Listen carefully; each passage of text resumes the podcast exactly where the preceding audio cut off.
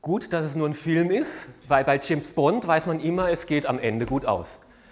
So schlimm das Böse auch ist, so weltumspannend da agiert wird, am Ende kommt der Erlöser, James Bond, und er kriegt es dann doch noch hin. Nur das Bild, was die Bibel vom Ende der Welt zeigt, ist ein völlig anderes. Da geht es nämlich am Ende nicht gut aus. Da gibt es zwar einen Erlöser, der agiert aber völlig anders als dieser James Bond. Das Einzige, was man von diesem Film brauchen kann, ist der Titel. Diese Welt ist nicht genug. Und das ist auch der Titel von unserer Predigt heute, von unserem Bibeltext heute, diese Welt ist nicht genug.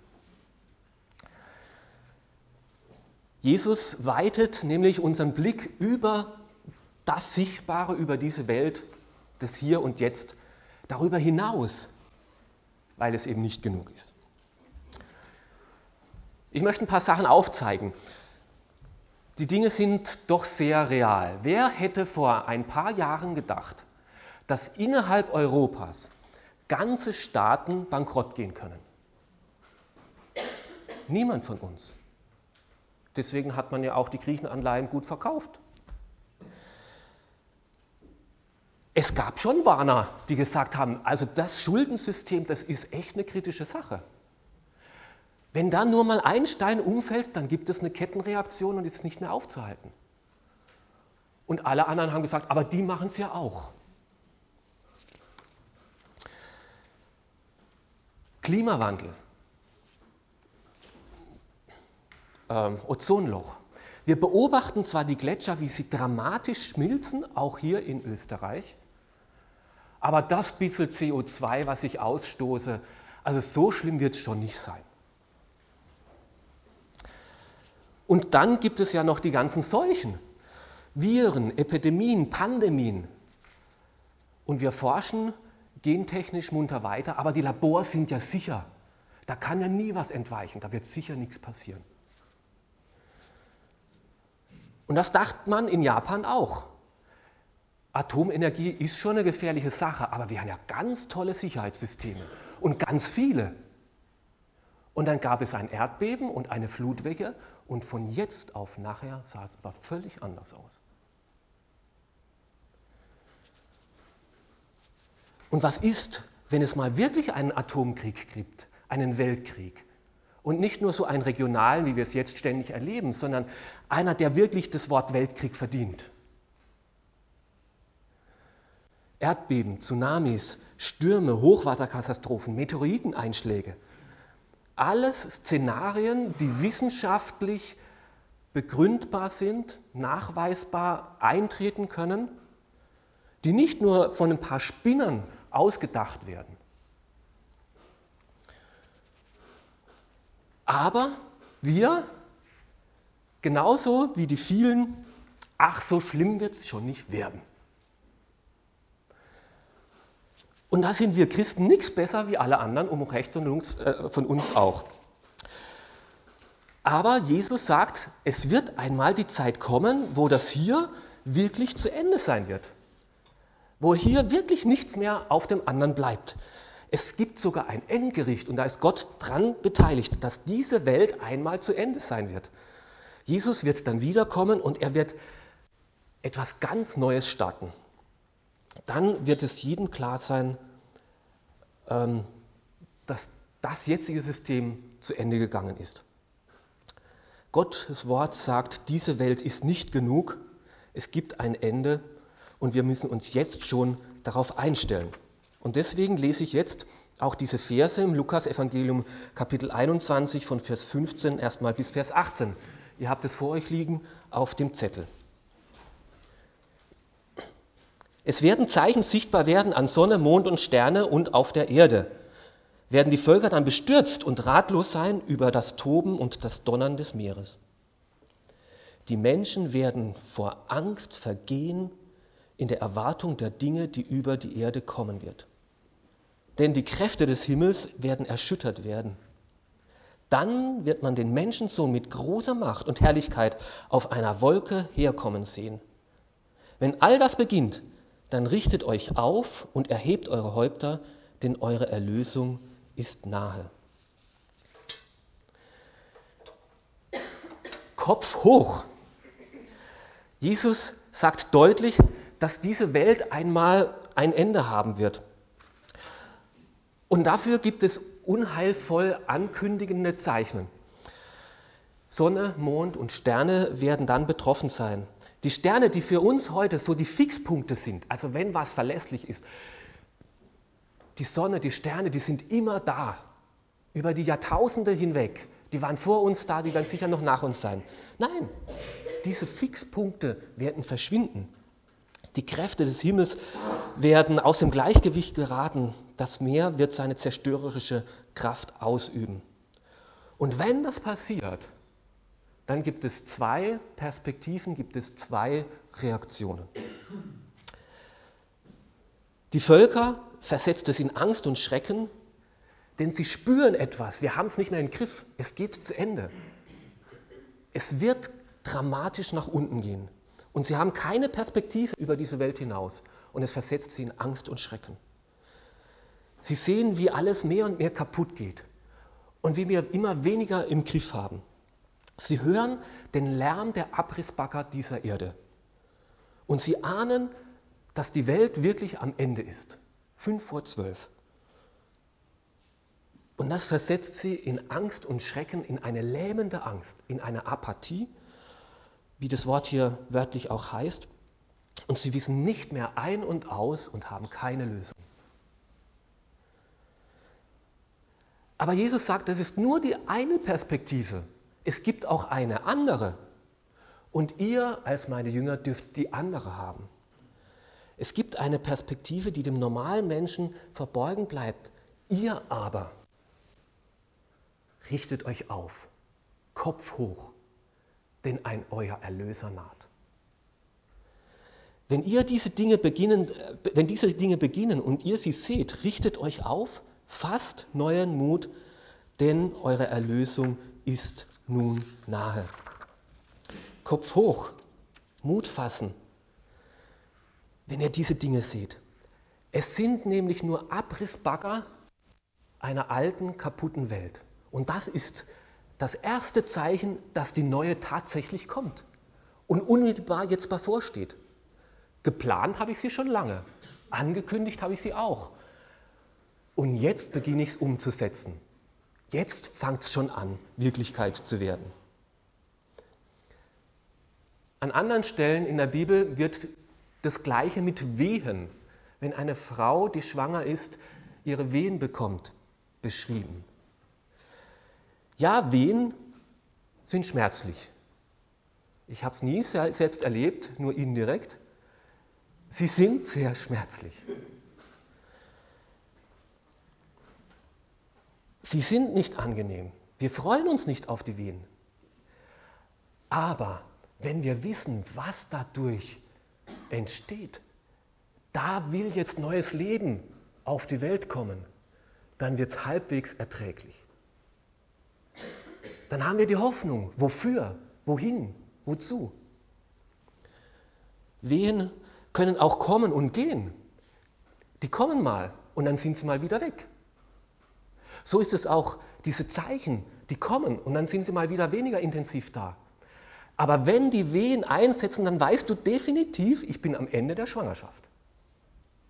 Also lange, nochmal Monate geht es nie mehr.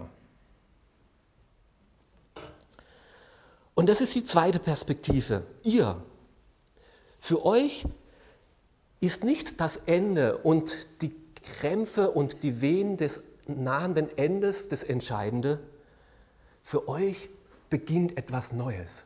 Richtet euren Blick darüber hinaus. Jesus kommt und sein neues Reich mit ihm. Okay, das Alte wird abgerissen. Aber ihr sollt euch aufrichten, Kopf hoch, Hoffnung haben. Schaut über das Jetzt und Hier hinaus. Schaut auf Gott und was er tut. Ihr dürft euch sogar freuen. Erhebt euren Kopf, schaut nach oben. Richtet euch nicht auf diese Katastrophen und auf das Schlimme und auf die Gerichte. Schaut auf Gott. und auf seinen Plan. Ihr sollt die Dinge nicht nur hier irgendwie ertragen. Ihr sollt nicht nur zähneknirschend irgendwie das hinter euch bringen. Ihr sollt euch freuen, weil Gott sein Reich baut. Diese Perspektive ist, boah, es beginnt etwas Neues, Hoffnung, dass Jesus wiederkommt und freudiges Erwarten. Merkt ihr, wie unterschiedlich diese zwei Perspektiven sind? Wie unterschiedlich die sind. Dieselben Vorgänge, aber völlig verschiedene Zugänge. Und ohne Glauben, ohne Hoffnung, ohne Jesus Christus müssten wir wirklich eigentlich verzweifeln. Aber durch den Glauben und durch die Hoffnung der neuen Welt dürfen wir zuversichtlich mit erhobenem Haupt die Dinge betrachten und uns freuen. Und die Frage ist, welche Perspektiven haben wir? Kopf hoch, ändere deine Blickwinkel, schau auf Gott. Wenn du diese Katastrophen und diese schlimmen Dinge hörst, bleib nicht so oh, gebannt, gelähmt, sondern richte deinen Kopf wieder auf. Gott, warum tust du das? Du richtest eine kaputte Welt. Und ich bin froh, dass du im Regent bist. Diese Welt muss nicht alles für mich sein. Ich bin nicht hier, dass das alles wäre. Diese Welt ist tatsächlich nicht genug. Ich freue mich auf die neue. Und ein zweites sagt Jesus, nicht nur Kopf hoch, sondern auch Augen auf. Ich lese weiter in unserem Text ab die Versen 29. Und er gebrauchte einen Vergleich und sagte, sieht euch den Feigenbaum an und die anderen Bäume. Sobald ihr merkt, dass sie Blätter treiben, wisst ihr, dass der Sommer nahe ist. Genauso sollt ihr erkennen, wenn ihr all das geschehen seht, dass das Reich Gottes nahe ist. Amen, ich sage euch, dieses Geschlecht wird nicht vergehen, bis alles eintritt. Himmel und Erde werden vergehen, aber meine Worte werden nicht vergehen. Ich habe euch einen Zweig mitgebracht von unserem Garten. Sieht ja noch ziemlich dürre aus. Aber wenn man genau hinschaut, ist ein Forsythienzweig einer der Zweige, die am frühesten blühen, und da kann man schon grün und gelb erkennen. Wenn ihr das seht, an was denkt ihr? Frühling. Ja, genau. Ein paar kennen sich im Garten aus. Ich nicht. Ähm, das sieht man aber auch noch was vom letzten Jahr, also noch so abgefallene Dinge. Und wisst ihr, wann diese Knospen entstehen, wann die gebildet werden? Nein, noch früher, im Sommer. Noch bevor das Alte stirbt, werden schon die Knospen für das nächste Jahr gebildet. Alles, was jetzt ausschlägt, ist schon letzten Sommer angefangen worden zum Entstehen. Wenn wir Krokusse rauskommen sehen, oder Schneeglöckchen, sehen wir, bald ist kein Schnee mehr da. Wenn versüht sind, okay, dann wird Ostern. Wenn, äh, ja, wenn Kastanien fallen, dann wird Herbst. Ja. Ähm, wir sollen die Dinge beobachten und so wie wir es tagtäglich tun, erkennen wir, was die Zeit geschlagen hat. Und so sollen wir auch diese Welt wahrnehmen. Augen, Kopf hoch und Augen auf. Schaut euch die Dinge an, was hier gerade am Laufen ist, was hier gerade am Werk ist. Und dann entscheidet, was die Stunde geschlagen hat. Worauf sollen wir denn achten? Viele Vorzeichen werden uns in diesem Kapitel beschrieben, schon in den Versen davor. Das sind die gesammelten Endzeitreden, die Lukas hier zusammengefasst hat. Viele Heilsbringer werden kommen, im Vers 8 vom 21. Kapitel. Viele Leute, die Erlösung versprechen. Wenn ihr das tut, wenn ihr zu mir kommt, dann wird es euch besser gehen. Also die haben wir wirklich genug. Viele Kriege und Unruhen werden entstehen. Noch nie gab es so viele Kriege gleichzeitig auf unserem Planeten. Zum Glück sind es meistens regionale Kriege. Unruhen, arabischer Frühling, äh, Frühling, naja, für manche eben nicht. Äh, Erdbeben, Hungersnöte, Seuchen, Kapit äh, Vers 11, werden sich ausbreiten. Und die Verfolgung von Christen. Und das zu gleicher Zeit, wo sich das Evangelium ausbreitet in einer nie dagewesenen Dimension. Und ganz zum Schluss lesen wir eben hier in unseren Versen auch, Zeichen werden auch an Sonne, Mond und Sterne entstehen, die Kräfte des Himmels werden in Ungleichgewicht geraten. Und was soll das mit uns machen, wenn wir diese Dinge beobachten? So sollt ihr erkennen, dass das Königreich Gottes nahe ist. In all dem sollen wir entdecken, dass Gott immer noch König ist und regiert und dass er sein neues Reich mitten darin baut. Obwohl das Alte noch abgerissen wird und Gott Gericht übt, fängt schon das Neue an und man kann erste Knospen schon entdecken.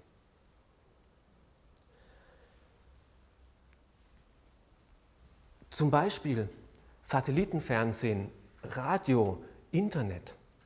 Ganz neue Möglichkeiten. Was passiert auch dadurch? Weltweit wird das Evangelium verkündigt.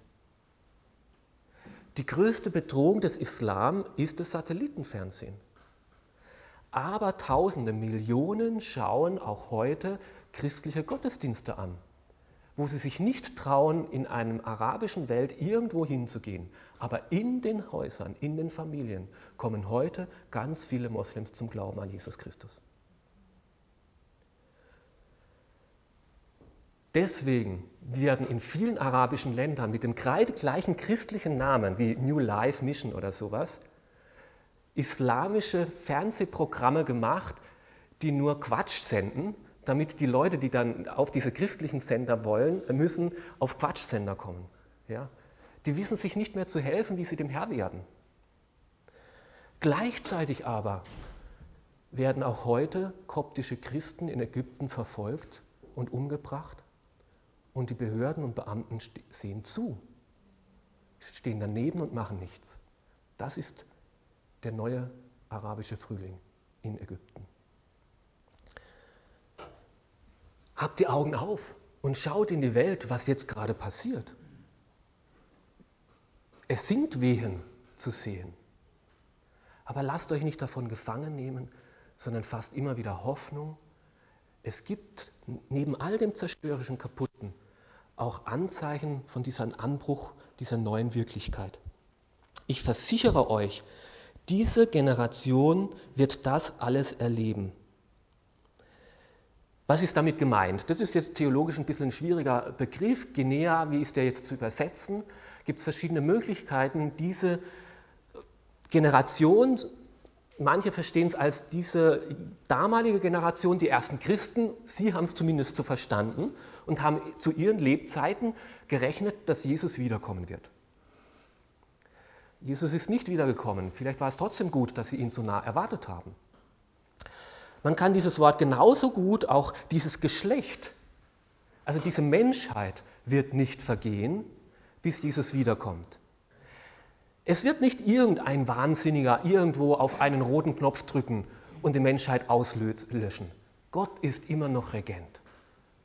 Und diese Menschheit wird so lange bestehen, bis ich sage, jetzt ist es soweit, jetzt komme ich wieder ist genauso gut möglich. Man kann, manche beziehen es auch auf das Volk Israel. Also dieses Geschlecht, dieses Volk Israel wird nicht vergehen, bis ich wiederkomme. Auch das ist zulässig und hat eine gewisse Berechtigung. Es gibt kein Land dieser Erde, äh, keine Nation dieser Erde, das zweimal völlig vertrieben worden ist und wieder zurück zu einem Staat geworden ist. Einmal in der babylonischen Gefangenschaft und dann wieder jetzt die Staatengründung Israels. Beides ist möglich.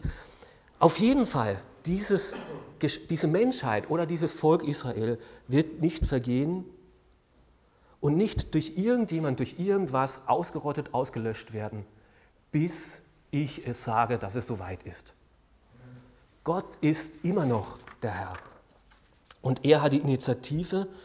Am Ende, Gott handelt. Aber was hat Bestand, wenn das alles vergeht, auf dem wir jetzt sitzen, was wir jetzt sehen? Himmel und Erde werden vergehen, aber meine Worte werden nicht vergehen. Jesus, fordert uns hier heraus, macht euch ganz klar bewusst, worauf ihr euer Vertrauen setzt, was wirklich Bestand hat. Unsere Zeit macht uns weiß, Himmel, Sterne, Universum, Erde, Materie, Fakten, Beweise, Physik, Wissenschaft, auf das kannst du dich verlassen. Das sind die wirklichen Werte. Das ist gültig. Aber Worte von Jesus, was er tatsächlich gesagt hat, was er wirklich gemeint hat, wer will das schon wissen? Also sich darauf verlassen, also das kann man ja wohl nicht. Und Jesus sagt, es ist genau umgekehrt. Genau umgekehrt. Alles, was ihr jetzt sehen und fassen könnt, wird vergehen. Und wer davon sich Sicherheit erhofft, der wird enttäuscht werden. Was aber bleibt, das bin ich, Jesus und meine Worte. Wenn alles weg ist, bin ich immer noch da und meine Worte sind immer noch gültig. Dann wird der Menschensohn kommen in einer Wolke. Wolke ist immer die Gegenwart Gottes. Mit Gott, als Gott wird er kommen auf diese Erde und alle werden ihn sehen. Und dann werden seine Worte immer noch Gültigkeit behalten. Im Hebräerbrief heißt es, Jesus ist derselbe gestern, heute und in Ewigkeit. Jesus der, der schon bei der Schöpfung dabei war und mit dem Vater zusammen diese Welt ins Dasein gerufen hat. Jesus, der vor 2000 Jahren gekreuzigt worden ist, nach drei Tagen auferstanden ist. Jesus, mit dem wir heute leben, mit dem wir reden, der in unserem Alltag uns leitet und uns führt, wird derselbe sein wie dieser Jesus, der wiederkommt und als Herrscher in einer neuen Welt regieren wird. Und weil er derselbe ist, haben auch seine Worte Bestand. Und weil er damals gesagt hat, wer zu mir kommt, den will ich nicht hinauswerfen. Äh, wer seine Sünden bekennt, dem will ich sie vergeben. Darum gilt das auch heute noch und wird auch in Zukunft gelten, wenn er mal als Richter kommt. Es gibt kein beständigeres Wort als die Worte von Jesus und es gibt keinen sicheren Ort als in der Gegenwart von Jesus. Augen auf.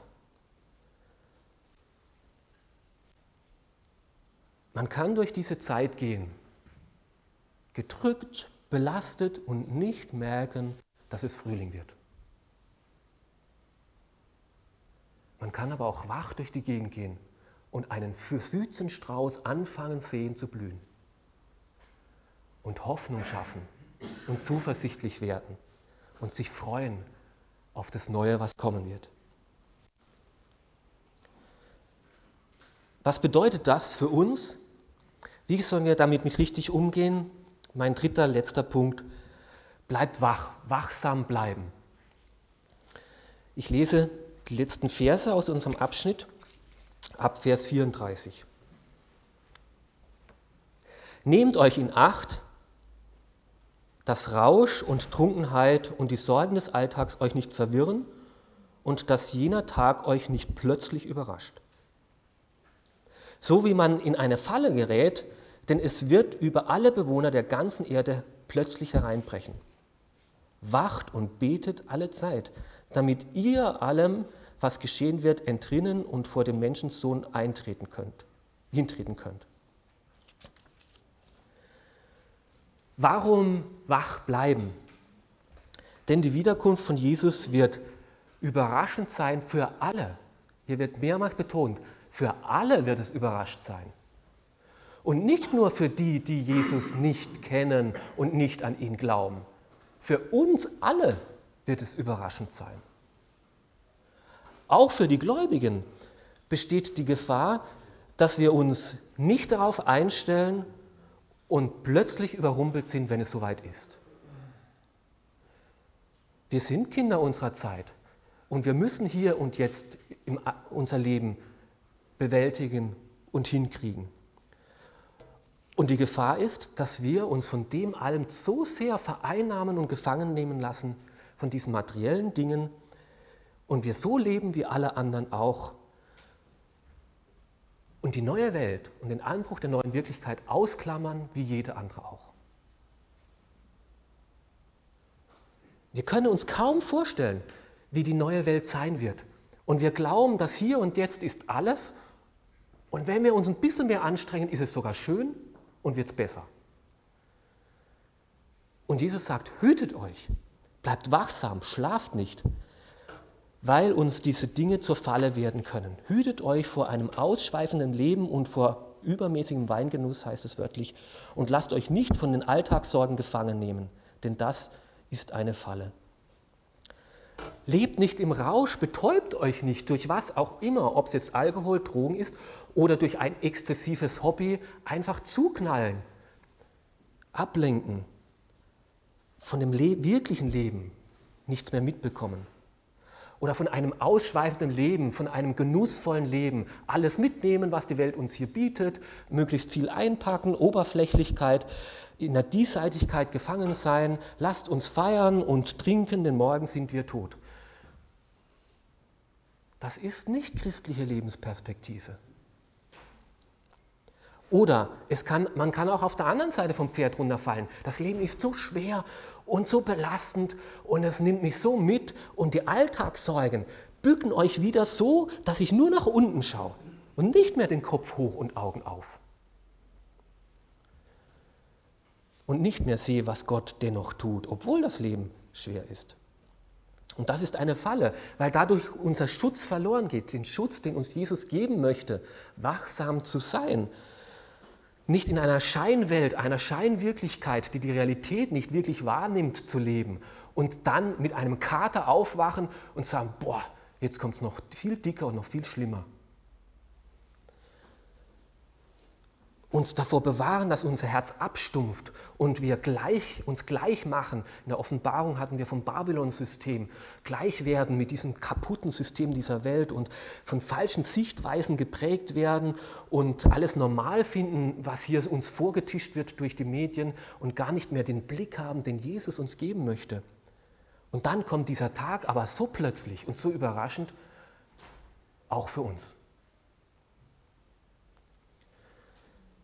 War die Naherwartung der ersten Christen, dass sie diese Generation wird nicht vergehen, wirklich auf sich bezogen haben, so falsch? Ich glaube nicht, das war gar nicht so falsch. Sicher, Jesus ist nicht zu ihrer Lebzeiten gekommen, aber wenn wir so leben, als dass er in meiner Lebzeit kommt, leben wir richtig. Ich weiß nicht, wie lange es noch geht. Es kann noch viele Jahre und Jahrhunderte gehen. Wer weiß es? Es kann aber auch morgen zu Ende sein. Erste Zeichen und Wehen sind zu sehen. Und wir müssen wach sein. Davor möchte uns Jesus schützen, dass wir dann vor ihm nackt dastehen und überfordert und mit einem Kater und nicht mehr ein- und auswissen, weil wir uns von diesem System so haben fangen lassen. Es gibt so viele Filme, Katastrophenfilme nennt man die. Da sind die Zeichen zu sehen und dann gibt es immer einzelne Warner und einzelne Forscher und Typen und die darauf hinweisen und, und die werden immer als Spinner und Abgedrehte und auf die kann man nicht hören dargestellt. Und dann, wenn es soweit ist, dann sind sie aber, die am ehesten noch vorbereitet waren und vielleicht eine Lösung haben. Einer der ersten war natürlich Noah, wird in der Bibel beschrieben. Aber heute werden sie als dumm verkauft. Das könnt ihr mit mir genauso machen. Ihr könnt mich als dumm verkaufen. Weltfremdes Gerede. Aber Jesus möchte uns warnen. Was hält uns, was, was hält uns, äh, gibt uns Durchhaltekraft? Sei wachsam war das Erste. Wachet und betet. Behaltet dieses Ziel vor Augen. Diese Welt ist nicht genug. Meine Perspektive geht darüber hinaus und darauf bereite ich mich vor. Ich will in den Himmel kommen. Diese Welt ist mir nicht genug. Und darauf bereite ich mich jetzt schon vor. Und in gewisser Weise tut ihr das auch. Ihr seid heute gekommen in den Gottesdienst. um sich mit Gottes Wort auseinanderzusetzen. Gut so. Richtet euch eure Perspektive, lasst ihr eure Perspektive immer wieder zurechtrücken von Gottes Wort. Mein Wort wird nicht vergehen. Dass die Perspektive bleibt, Kopf hoch, Augen auf und mit Freude und Zuversicht in die Zukunft gehen. Er wird zwar als Richter kommen und vielleicht spüren wir an manchen Ecken und Enden auch etwas von seinem Gericht. Und es wird nicht lustig sein, diese Wehen. Und vielleicht erleben wir sie auch als schmerzliche Wehen noch mit. Aber freut euch, euer Erlöser naht. Diese Perspektive behalten. Jetzt ist noch, kommt Gott noch nicht als letztlich als Richter, noch ist er Retter. Und ihn möchte ich kennenlernen und annehmen und mit ihm leben. Damit wir dann bestehen können, wenn wir vor ihn treten. Dass nicht alles verbrennt mit dem, wenn Gott diese Welt wegnimmt. Dann gibt es keine Aktien mehr, dann gibt es keine Häuser, dann gibt es keine Immobilien, dann gibt es keine Sparfonds, Versicherungs mehr. Was bleibt? Was bleibt? Dass wir dann nicht nackt vor Jesus stehen. Und betet, ohne nachzulassen. Der jetzt schon mit diesem Jesus in Kontakt ist und mit ihm im Gespräch ist, der ist am besten geschützt. Der wird auch nicht erstaunt sein, wer jetzt schon mit einem unsichtbaren Jesus redet der wird nicht erstaunt sein, wenn dieser unsichtbare Jesus sichtbar wird und kommt. Wer jetzt schon mit ihm in sein Leben einbezieht, der wird nicht so überrascht sein, wenn Jesus dann sichtbar in sein Leben tritt.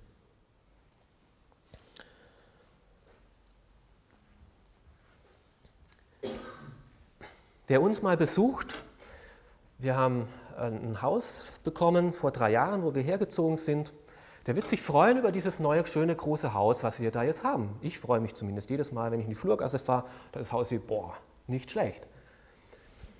Wenn ihr vor 10, na, 20 Jahren gekommen wärt, wäre da hinten im Garten, wo jetzt Wiese ist, ein kleines, altes, baufälliges Haus gestanden. Es war das erste Haus in der ganzen Flur, äh, Ebenthaler Siedlung, da hinten. da sind irgendwann mal Abrissbagger gekommen. Und da kann man jetzt schreien, boah, das einzige Haus hier kaputt machen. Und es ist doch so schön gewesen und, und für meine Mutter war das jahrzehntelang ihr Heim und ihr Zuhause. Wieso muss man das jetzt niederreißen? So denkt aber nur derjenige, der keinen Plan hat von dem, was noch kommen soll, wenn dieses Haus mal hier weg ist und wenn man schon einen Plan hat, wie, dann kann man sich freuen. Es muss sein, das alte Haus muss weg, weil da vorne, direkt davor, knallen wir ein ganz tolles, großes, viel schöneres, moderneres, größeres Haus hin. Haben wir diese Perspektive? Gott zeigt uns hier seinen Plan. Und wenn jetzt die Abrissbagger kommen und es mordsmäßig scheppert auf dieser Welt, dann seh darüber hinaus, Kopf hoch, Augen auf, wach bleiben.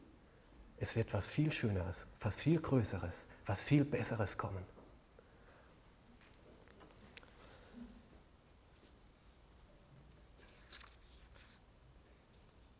Manche von uns haben mit Systemumstellungen zu tun in ihrer Firma.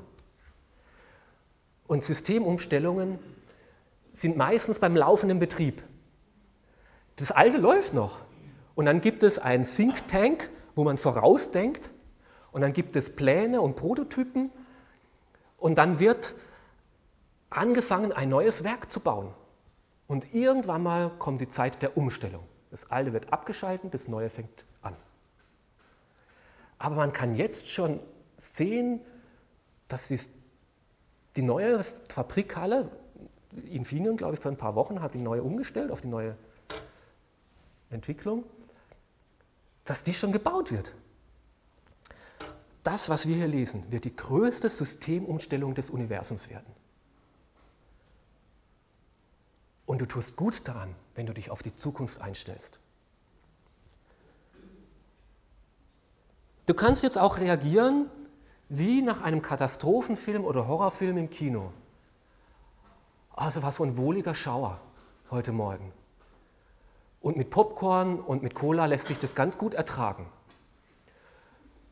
Und man geht hinterher raus und ist so ein bisschen berührt, aber das Leben geht weiter wie zuvor. Null geändert. Das ist möglich. So kannst du aus der Predigt, aus dem Gottesdienst heute rausgehen. Dann hast du aber nicht begriffen, warum Jesus hier so gepredigt hat. Ich möchte euch einladen, anders zu reagieren. Es auch festzumachen in einem stillen Gebet jetzt.